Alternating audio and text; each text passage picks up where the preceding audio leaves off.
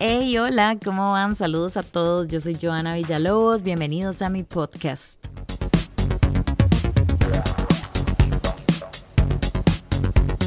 Hoy en este episodio vamos a hablar de una planta que muchos sabemos que existe, pero que realmente no conocemos casi nada sobre el CBD.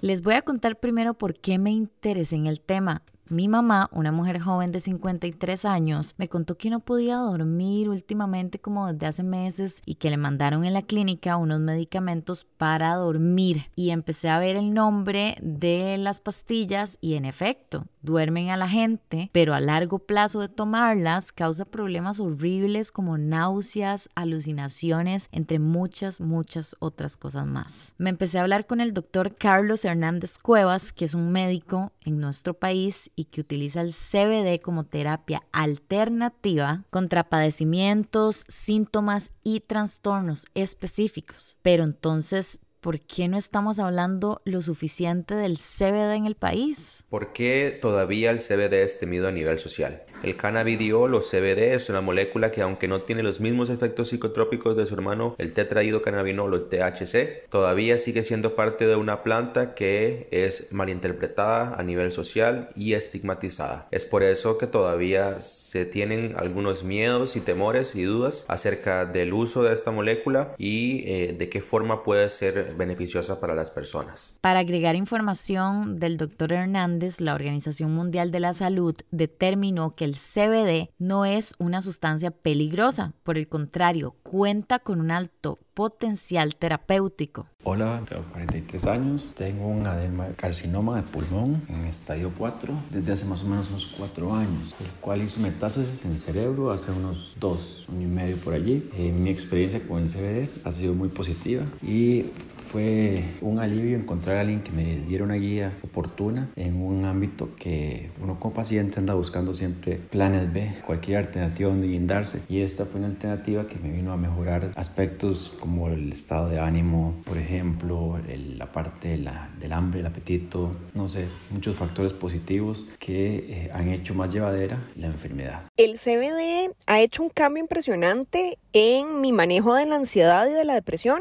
Yo sufro de síndrome eh, premenstrual muy severo y el CBD sí me ha funcionado súper bien, pero más allá del CBD ha sido la constancia en la terapia y tener un médico súper capacitado y súper preparado que es el que le da a uno la dosificación y la pauta con la que llevar el tratamiento. Gracias a los pacientes del doctor Hernández que nos quisieron contar un poco sobre cómo les ha ayudado el CBD a sobrellevar diferentes trastornos o padecimientos. Pero, ¿cuál sería entonces el escenario ideal de esta planta en Costa Rica? El escenario ideal para el CBD en Costa Rica debería de ser aquel en donde se tome en consideración y en cuenta tanto las necesidades de las personas que lo van a utilizar de forma medicinal como también del gobierno para pues tener los réditos y tener los beneficios que esta industria le puede traer. Además, también hay que tomar en consideración que esto es solamente una parte de una planta que tiene más de 155 moléculas distintas. El CBD es el inicio nada más de esta industria para nosotros. Bueno, y además recordemos que una de esas plantas es el cáñamo, de la cual se obtienen materias primas como semillas, fibras y pulpa. ¿Por qué sembrar o comercializar esto es ilegal. Costa Rica ofrece condiciones climáticas y ambientales realmente beneficiosas para sembrarlo. Inclusive el CBD es utilizado para tratar enfermedades de nuestras mascotas.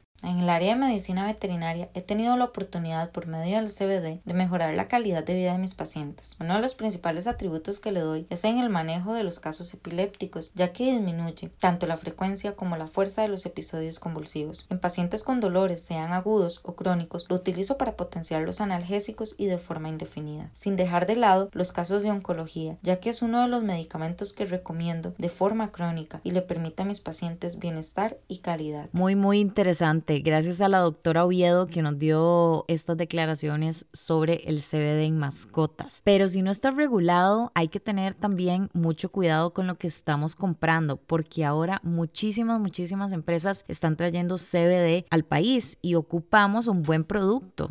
Es importante como consumidor cerciorarse bien sobre qué se está consumiendo, qué productos se está tomando. Hay varios productos, muchas marcas ahora en el mercado y hay que informarse bien sobre cuál es el producto adecuado, que ojalá tenga certificados de producción, certificados de manufactura, que sea un producto de alta calidad, porque hay varios productos, como decía, y muchos de ellos no cumplen con requisitos básicos de producción y manufactura, y si es algo que estamos consumiendo, pues puede llegar a, no funcionar o afectarnos de alguna manera. Por eso quise invitar a Luigi, quien es el encargado de la marca Proper Cana en el país, para que nos contara un poco sobre la importancia de informarse antes de comprar o consumir este tipo de productos. Los precios varían mucho, los de cada CBD y de los productos. Rondan desde los 30, 40 dólares hasta 200 dólares o más. Es importante saber que esto depende según la cantidad de miligramos de CBD que tenga cada uno de los productos. Actualmente se puede vender productos a base de CBD en el país si se cumplen con los estándares del Ministerio de Salud. Al final, regular la producción y comercialización de las diferentes plantas del cannabis para uso medicinal es una gran oportunidad de negocio para Costa Rica y que no puede dejar pasar más y en esa opinión coinciden varios expertos. Y si es tan funcional para muchísimos padecimientos de la salud y nos va a mejorar nuestra calidad de vida, ¿por qué impedirlo? ¿Vos qué pensás? Este fue mi episodio de hoy, espero que lo hayas disfrutado y como en todos, que aprendamos un poquito más de cada cosa que está en tendencia en Costa Rica. Yo soy Joana Villalobos, nos escuchamos en la próxima. Chao.